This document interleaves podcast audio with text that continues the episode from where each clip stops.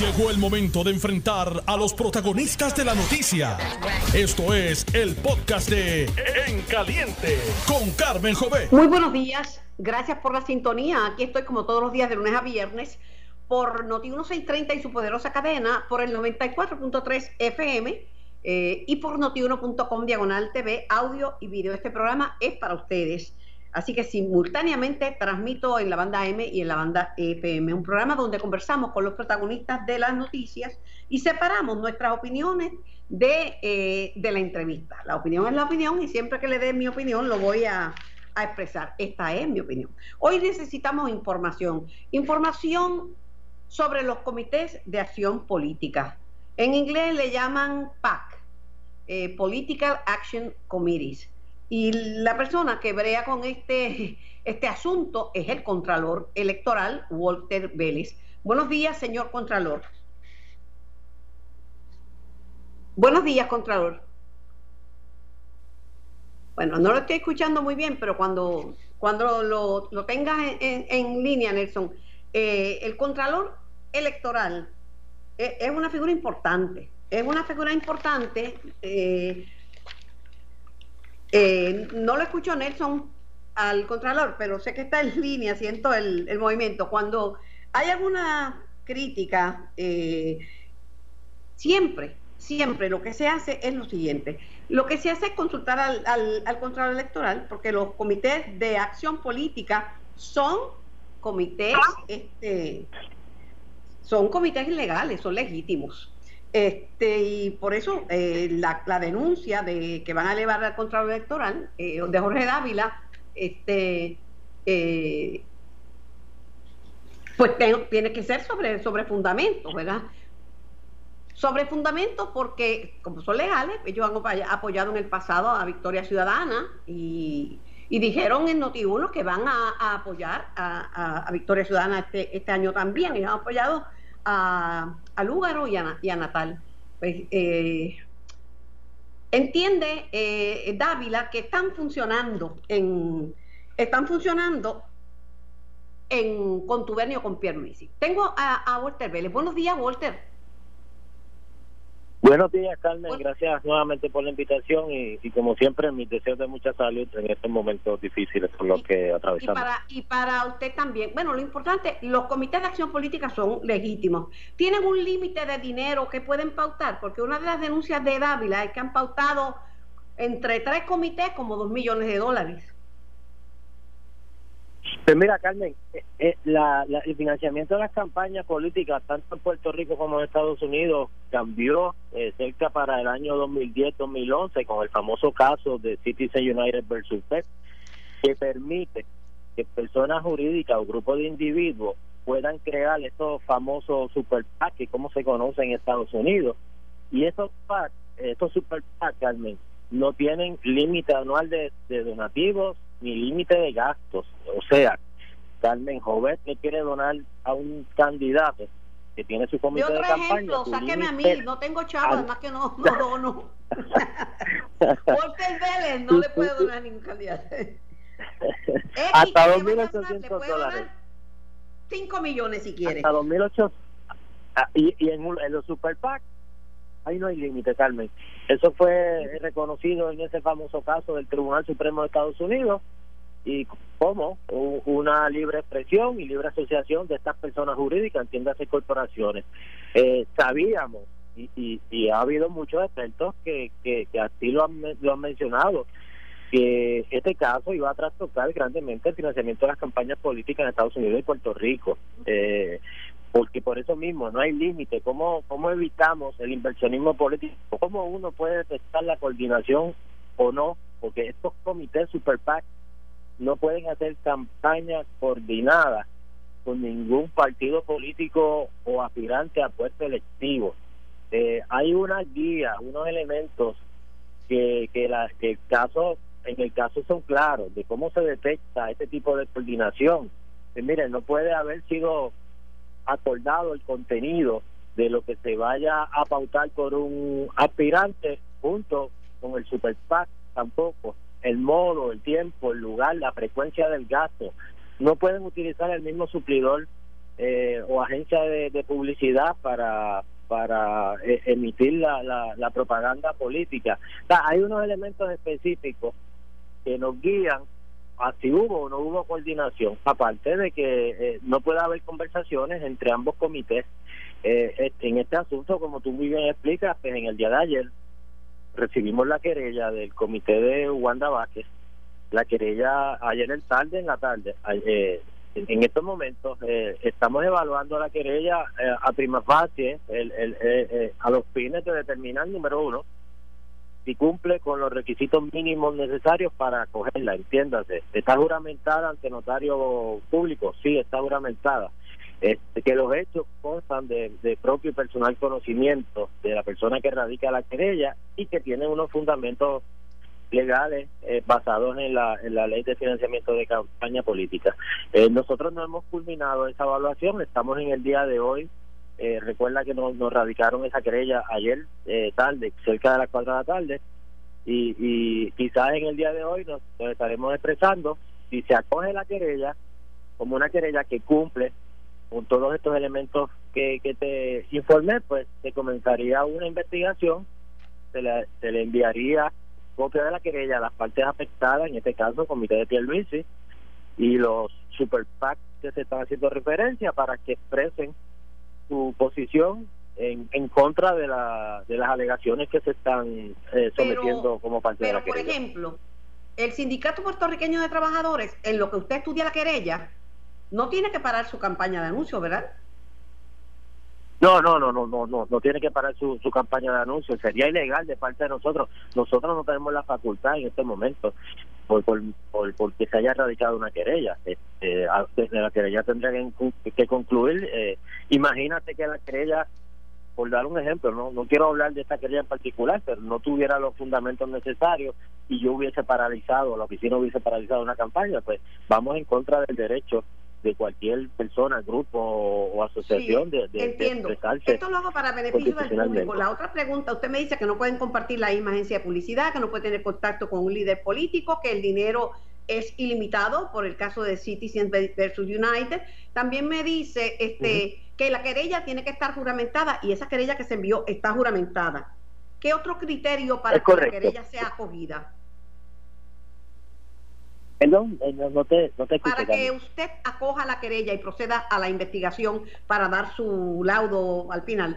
¿Qué otro, además de que estar juramentada, qué otros elementos tiene que contener la querella? Eh, mire, eh, que, que la, persona que presenta la querella tiene que presentar la evidencia que entiende que viola la, la ley de financiamiento de campaña y que le consta de propio personal conocimiento. una vez se cumplan esos elementos, nosotros lo evaluamos, pues nosotros este, podremos eh, determinar si la querella tiene base y si se podrá comenzar formalmente el proceso de investigación. En ese, en ese proceso estamos ahora mismo, Carlos.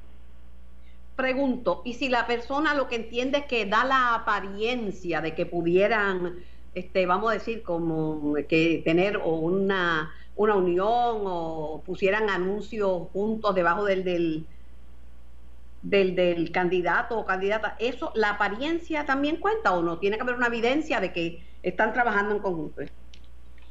Definitivamente tiene que haber una evidencia de que hubo coordinación, si la hubo, no lo sabemos, de que hubo acuerdo en cuanto a los anuncios que se están proyectando por ambos comités, de, del lugar, de la frecuencia en que se están haciendo, de, si se, se, se programó para yo colocar este anuncio ahora y ustedes lo van a colocar después o viceversa. Ahí, Carmen, se entiende que que no, no estoy hablando de la querella, estoy hablando en términos generales. No quiero que no, no yo le estoy preguntando que, lo que le aplique para todo el mundo, porque todo el mundo tiene para todo el mundo, Seguro que se acordó contenido entre ambos comités, comité de campaña versus un super PAC que se acordó el momento en que se van a colocar los anuncios, el lugar, la frecuencia del gasto que se está haciendo.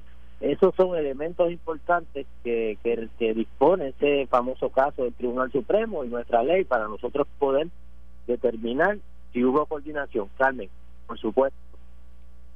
Oiga, pues, este, una vez usted si se acoge la querella, la querella que eso usted dice que hoy se va a expresar ¿cuánto tiempo les toma a ustedes adjudicar el caso y hacer la investigación? Porque la primaria está a la vuelta de la esquina.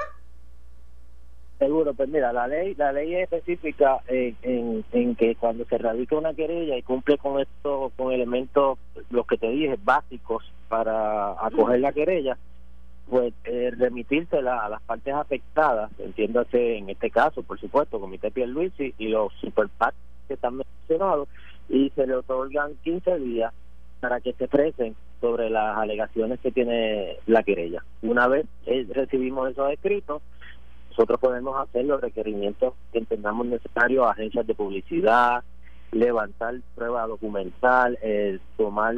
Eh, pienso yo, no sé, no soy experta en este tema, pero que podría resultar académica porque lo que quedan son tres semanas para la para la para la primaria, para el 9 de agosto. Bueno, no no sería académica eh, por que, bueno, basado en lo que tú planteas, pues el evento pudiera llevarse a cabo.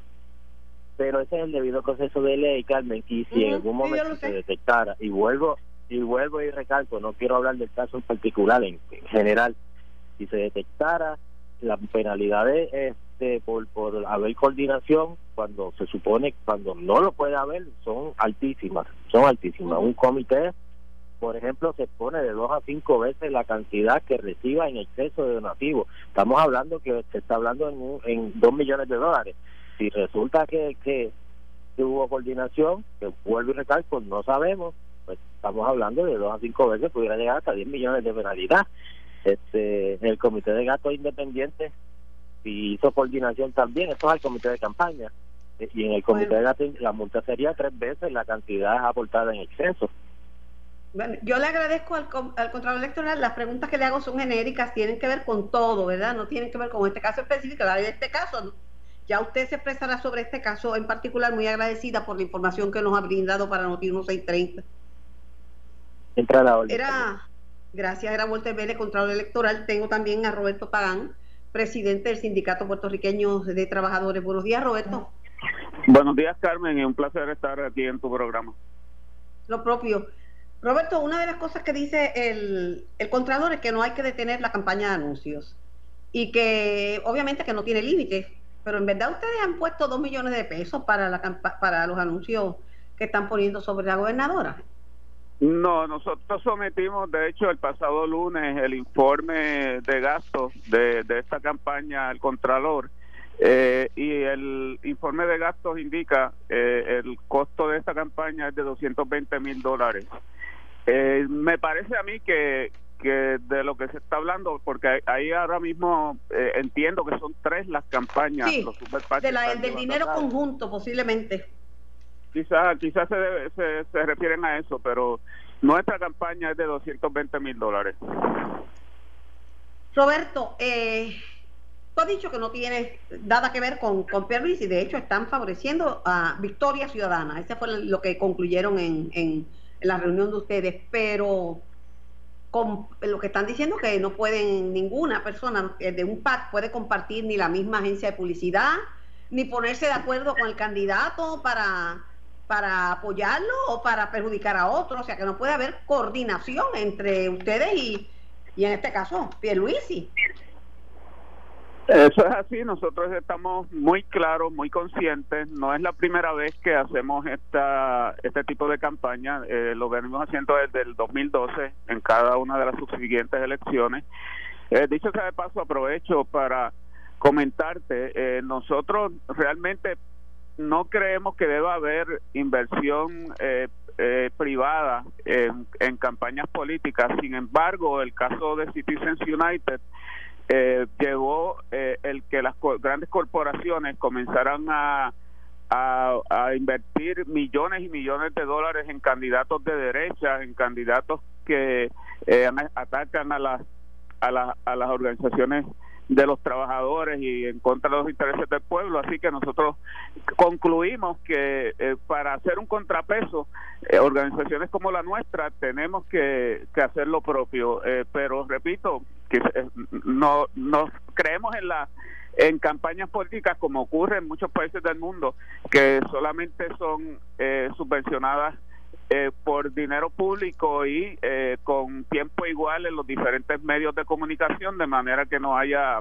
eh, verdad ese tipo de de, de Roberto Pagán, presidente del Sindicato Puertorriqueño de Trabajadores, ¿le sorprendió la denuncia en rueda de prensa que hizo el director de campaña de, de la gobernadora Jorge David? Pues mira, me, sorprendió en el sentido de que ni se nos hubiese ocurrido que alguien pudiera inferir que hay ese tipo de eh, de coordinación cuando, como tú muy bien dijiste, hace apenas tres semanas nosotros llevamos a cabo un congreso y lo publicamos, estuvo eh, de por diferentes medios, eh, se informó que nosotros estaremos apoyando al movimiento Victoria Ciudadana en, en las próximas elecciones, así que no, no esperábamos que nadie eh, fuera a acusarnos de una coordinación con el candidato Pedro Pérez Luisi, pero eh, realmente eh, no nos sorprende el tipo de campaña que ha estado ya llevando a cabo la, la, la campaña de la, gobernador, de la gobernadora. este presidente Jorge Dávila de, de su campaña es tiene ese estilo eh, de provocar, tratar de provocar, desviar la atención pública. Obviamente la gobernadora en estos momentos está eh, eh, siendo cuestionada fuertemente, tiene una acusación del FEI en sus costillas, así que a mí me parece que esta es una estrategia para tratar de desviar la atención. Si mal no recuerdo, en las pasadas elecciones ustedes apoyaron a Alexandra Lúgaro, apoyaron también a Manuel Natal y creo que a Betito Márquez, ¿no es cierto? Sí, bueno, Alexandra Lúgaro no la apoyamos en las pasadas elecciones. Nosotros apoyamos seis candidatos, eh, incluyendo al hoy alcalde de Toda Baja, Betito Márquez, del Partido Nuevo Progresista, eh, Carmen Yulín Cruz, el, del Partido Popular Democrático, eh, dos candidatos de miembros líderes del sindicato que corrieron, uno en el, para la Asamblea Municipal de Yauco y otro que compitió en primaria del PNP para el Senado en el sur de Puerto Rico. Así que eh, llevamos a, y Manuel Natal, como indicaste. Así que eh, sí estuvimos apoyando a varios candidatos de diferentes partidos. Yo lo, recuerdo. Eh, Roberto, para finalizar, eh, en esta contienda electoral, en estas elecciones 2020, la candidata que ustedes apoyaron en el pasado, Carmen Yulín Cruzoto, está aspirando en primaria a la gobernación. ¿Ustedes no van a apoyar en estas elecciones a, Carmen Yulín? No, eh, por dos razones. Número uno, eh, nosotros ya concluimos que los dos partidos que nos han gobernado, el PNP y el Partido Popular Democrático, han tenido suficiente oportunidad para enderezar el país y todo y lo que ha ocurrido es todo lo contrario. Se turnan en el poder y cada vez estamos en peores condiciones. Y ella está perdón ella está en ese partido. Y el segundo realmente todo a partir del eh, huracán María eh, las relaciones obrero-patronales, nosotros representamos a los trabajadores del municipio de San Juan, eh, han estado eh, deteriorándose a un nivel de que en estos momentos no hay comunicación ninguna. te puedo indicar que en este momento de pandemia le hemos estado insistiendo a alcaldesa que nos reunamos para discutir el protocolo de protección a los trabajadores y se están negando. hay diversas violaciones por ejemplo, en obras públicas, donde están asignando trabajadores, montando trabajadores en, en vehículos eh, con, el consiguiente riesgo de contaminación eh, y la eh, la comunicación es, es fatal. Así que definitivamente no podemos apoyar una candidatura para la gobernación a una persona que se muestra con ese nivel de, de falta de atención a asuntos tan importantes como este. Muy agradecida por su participación en nuestro programa. Era el presidente del Sindicato Puertorriqueño de Trabajadores, Roberto Pagan. Me corresponde ir a la pausa para los mensajes de nuestros oficiadores. Sintonizan en caliente por Noti 1630, primeros con la noticia. Estás escuchando el podcast de En Caliente con Carmen Jovet de Noti 1630.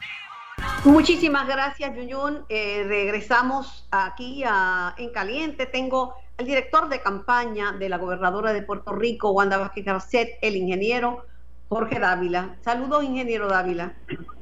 Saludos, saludos Carmen, a ti y a todos los radioescuchas de Noti1. Eh, conversé con el, el Contralor Electoral, Ortel Vélez, que recibió su querella. La querella pues tiene que estar juramentada, tiene que constarle a usted de su propio y personal conocimiento y tiene que presentar evidencia. Esas cosas, ¿usted las hizo cuando la envió? Todas se cumplieron, Carmen. La querella se, eh, se entregó en la tarde de ayer, luego de la conferencia de prensa, con, ¿verdad? cumpliendo con todos los requisitos de la ley del Contralor Electoral. Él dice también que hoy posiblemente se va a expresar sobre si acoge la querella, ¿verdad? Porque obviamente que la decisión final eso toma por lo menos varios días, semanas, ¿verdad? Eh, o sea que a lo mejor cuando llegue la decisión final ya este si es parar los anuncios no los no los pueden parar porque la ley no exige que se detengan esos anuncios y bueno, más, digo, lo, ideal, Carmen, sería que se pudieran detener esos anuncios. Yo, yo nunca había visto una campaña tan baja. Pero no se puede, la, ley los protege, no únicamente que no le pone límites a la cantidad de los comités de acción política, política action committees, super PACs en inglés, ni no le pone límites como al ciudadano, sino y tampoco lo pueden detener. Porque es suelto por el tribunal pero, o sea, lo, lo que te voy a decir que aunque fuera lo ideal, en realidad no era el propósito. El propósito es alertar al pueblo de Puerto Rico de lo que está ocurriendo, ¿verdad? En esta campaña primarista. Eh, la, la ley permite que un ciudadano aquí done hasta 2.800 dólares, ese es el máximo. Eh, y tiene que ser un individuo que tenga, ¿verdad? Que provea su, su información, incluyendo su número electoral o su, o su licencia de conducir. En el caso de los PACs, como tú bien explicas, eh, no necesariamente verdad tienen que identificarse pueden ser entidades pero aquí lo interesante y, lo importante de esa conferencia Carmen era eh, verdad que el pueblo de Puerto Rico reflexione sobre cuál es el interés de estas entidades de involucrarse en una campaña primarista del PNP e invertir sobre dos millones de dólares. Sobre dos millones de dólares Carmen. Estamos hablando pero pueden Jorge pueden hacerlo todo eso es perfectamente legal. Sobre el tema, lo que sería ilegal es que se hubieran puesto de acuerdo con un candidato, no únicamente en este caso, con cualquiera, o que compartieran eh, recursos, o que coordinaran en la campaña, pero hacerla no, no es ilegal, te, no te gustará, y los, a los seguidores de la gobernadora posiblemente tampoco les guste, eh, pero, están en todo su derecho, de acuerdo a lo que resolvió eh, eh, eh, Citizens, ese pleito que, que se vio en, el, en, los Estados Unidos, en el Supremo. precisamente, precisamente Carmen, precisamente de eso se trata la querella, ¿verdad? De que el Contralor evalúe si hay coordinación o no. Yo estoy muy claro eh, que lo ilegal es que haya coordinación. Eh, Y la evidencia que nosotros presentamos, eh, nosotros entendemos que por lo menos aparenta haber eh, una coordinación por el tema de dónde están los billboards, la relación que tiene un familiar de Pedro Pierluisi eh, en el alquiler de esos billboards. Y lo otro, eh, hay un grupo que es Salvemos a Puerto Rico, donde hay una persona que Pedro Pierluisi ayer admitió públicamente que es amigo personal de él, que lleva muchos años, y es muy, muy, ¿verdad? Eh, mucha casualidad que este amigo personal haya decidido, sin estar coordinado con la campaña de Pedro Pierluisi, inmiscuirse en la campaña primarista del PNP. La pregunta es por qué.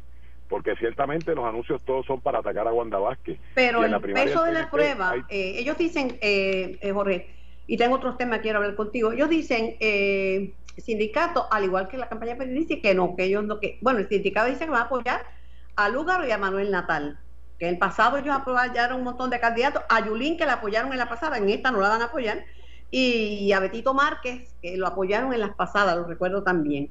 Pero que ellos no están apoyando a Pierluisi ni tienen nada que ver con, de hecho, no tienen nada que ver con Pierluisi según expresa este Roberto. Perfecto. Aquí hay aquí hay dos cosas, Carmen. Uno es, ¿verdad? El proceso el proceso legal y el proceso de el Contralor Electoral de evaluar la querella y otro es el asunto político. Eh, y yo tengo la responsabilidad de dejarle saber al pueblo de Puerto Rico que algo hay detrás de todo esto. Nadie invierte, nadie invierte, Carmen, dos millones de dólares en una campaña si no hay algo a cambio. Esa es la realidad. ¿Qué, ¿Cuál es el interés de estas entidades en inmiscuirse en la campaña primarista del PNP donde hay solo dos candidatos? Y si tú estás atacando a una sola, pues entonces lo que estás es favoreciendo al otro. Eso es por default, 2 más 2 es 4, Carmen. Y ese juicio político se va a determinar eh, en, en 16 días, el 9 de agosto, dices, que el pueblo de Puerto sepa eh, el contraste de las dos campañas, Carmen. Tú dices que eh, por el dinero que se invierte se, se es a cambio de algo, que nadie pone dinero a cambio de nada.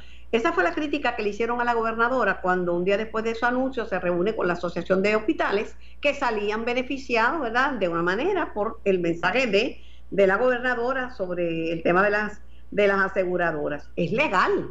La gobernadora puede hacer su fundraiser y cobrar a 2.000 el, plato y hasta, hasta 2.000 y pico, 2.800. Pero lo que comentan es que ¿A cambio de qué? Porque se puede interpretar que eso se hace a cambio de algo. Es un donativo, es un donativo personal, no es un donativo de la Asociación de Hospitales, distinto a los otros que son entidades y hay una diferencia muy grande, Carmen, ¿verdad? Entre 2.800 dólares y 2 millones de dólares. Hay una, hay una diferencia muy significativa entre esas dos cantidades. Así que, pero nada, ese es el planteamiento, los fondos Claro, eh, la diferencia puede cambiar, pero lo que te digo es el concepto a cambio de que la percepción de que el que da es a cambio de algo. Esa es la percepción. Vamos a otra cosa. eso. Y, yo estoy seguro que si pasamos juicio de cada individuo que ha aportado, pues entonces tendríamos que preguntar a cambio de qué aportó cada uno de esos individuos, tanto en, una campaña como en la otra, ¿verdad? Para hacer justo el análisis. Sí, pero el individuo, el individuo no está representado por una organización, ¿verdad? Yo te puedo aportar a la campaña tuya si te postulas, y no represento a la Asociación de Periodistas Unidos ni al Sindicato de Periodistas, es que Carmen Joven te dio lo que le permitía la, la ley. Pero aparte de eso, mira, yo te hago preguntas a ti de todo tipo y te conozco hace muchos años y tú me las respondes. Me las respondes. A lo mejor alguna pregunta mía te parece pesada, impertinente, pero hasta el día de hoy toco madera en la mesa de mi comedor este, me has respondido. Hay muchos comentarios sobre la manera en que contestó la, la gobernadora ayer la, la pregunta de una periodista de si había estado, este, había estado envuelta en la filtración de en la filtración del de documento de la investigación de justicia. Yo sé que uno, si es una persona, pues le puede molestar y puede sentirse mal, pero cuando uno es un funcionario, tiene que prepararse y contestar. No sé, no sé cómo tú lo ves. Bueno, yo honestamente, Carmen, eh, no, no he escuchado, ¿verdad? Eh, sí he escuchado, ¿verdad? La, eh, los comentarios que ha habido sobre la respuesta de la gobernadora, pero yo no he escuchado ni ni la pregunta, ni el contexto que se hizo la pregunta, ni la ni la contestación de la gobernadora. Te soy te soy bien honesto, si si la hubiese escuchado te, te reaccionaba ahora. Sí, no, la, pues nada, no hay problema. La, pregunta era si estaba vinculada al tema por la, a, la filtración del documento de la investigación. Y ya digo, ¿en serio me vas a hacer esa pregunta?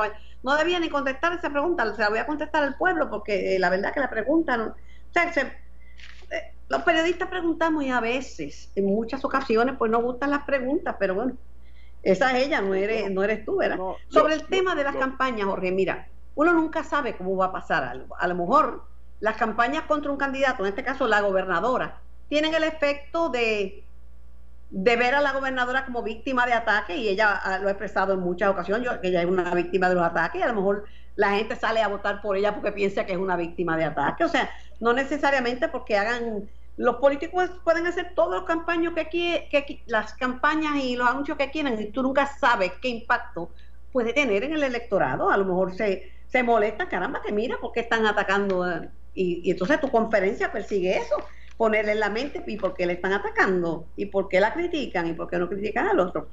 Esto está empezando. Tú no sabes cómo va a tener el efecto eso en la campaña política. Eh, eh, es, correcto, Carmen, pero hay, hay una diferencia, ¿verdad? Y yo creo que eso es lo que distingue a la gobernadora. A mí en esta campaña me han tirado hasta con hasta con la banqueta, ¿verdad? y tú has tirado con una silla, te has tirado con la banqueta, ¿verdad? Y tú has tirado con tu silla. Yo, siempre contesto con fundamentos, pero no con insinuaciones, nunca. Yo soy muy cuidadoso. Pero tú tiras duro, Jorge, tú tiras duro. si fuera béisbol sería a 90 millas la hora, pelota en salida.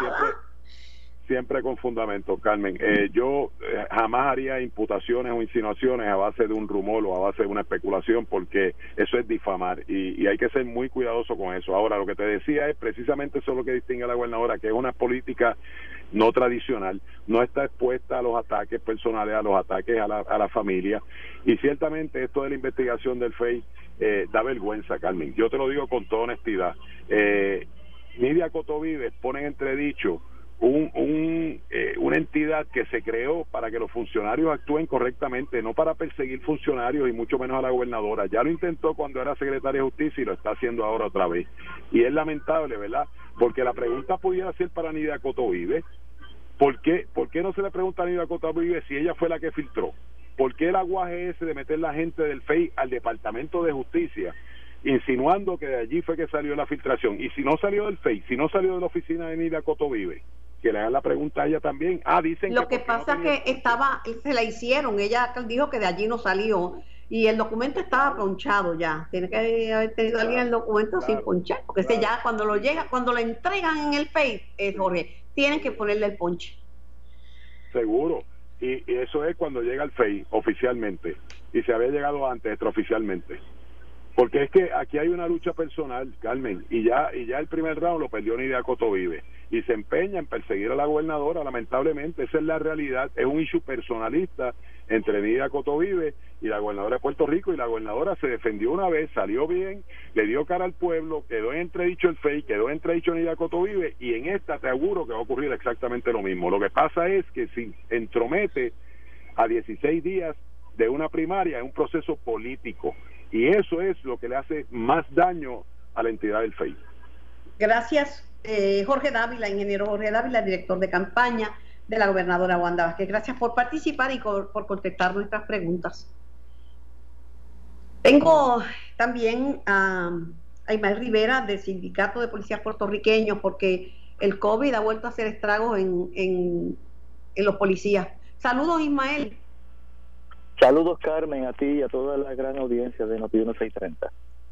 Eh, Ismael, más de 600 policías eh, positivos a COVID y un reguerete de, de cuarteles cerrados. Mira, mi amor, es preocupante. Hace unos meses, cuando esto empezó, que yo te llamé de aquel policía que posteó en las redes que no iba a trabajar porque no tenía equipo y acababa de salir del hospital. El tema era la falta de equipo de preparación eh, y de protección. Pero, ¿no será que ahora los policías bajaron la guardia, como tanta otra gente? Mira, Carmen, eh, yo creo que tu análisis, lo que acabas de decir, yo creo que en parte tiene que ver con eso. Yo he sido eh, crítico del negociado de la Policía de Puerto Rico cuando toma eh, decisiones o no toma decisiones que ayuden o que sean en favor de los policías o, que tomen decisiones, ¿verdad?, que no les...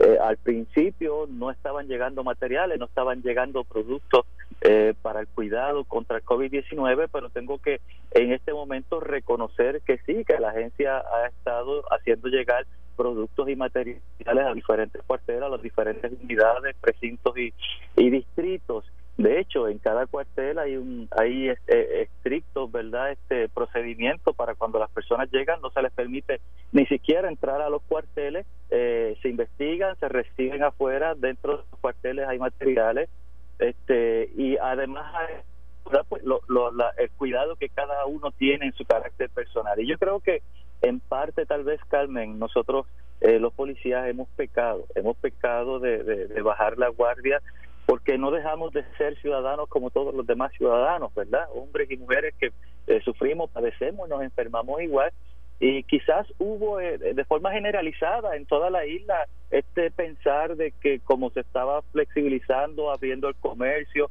pues la gente comenzó a pensar que habíamos pasado de esta, ¿verdad? Y, y, y, y mira, Ismael, con la cantidad de gente infectada que viene por ese aeropuerto, con la cantidad de gente de Florida que viene positiva a celebrar un cumpleaños o una actividad aquí, infecta a toda su familia, se muere la persona, se mueren los de la, algunos de la familia, luego en la funeraria se infectan otros tantos, la gente tiene que saber que, pues si cuántas vidas, yo también me duele la garganta de tanto decir lo mismo, Ismael.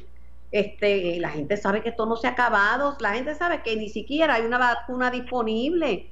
y que aún los que han tenido COVID pueden recaer porque la, la, los anticuerpos no le duran para siempre, le duran unos meses, la verdad. No se ha acabado, que puede volver a dar. Estamos viendo y lo estamos viendo precisamente es que en este momento tenemos que tener más cuidado, más precaución debido al brote y el auge que está viendo, ¿verdad?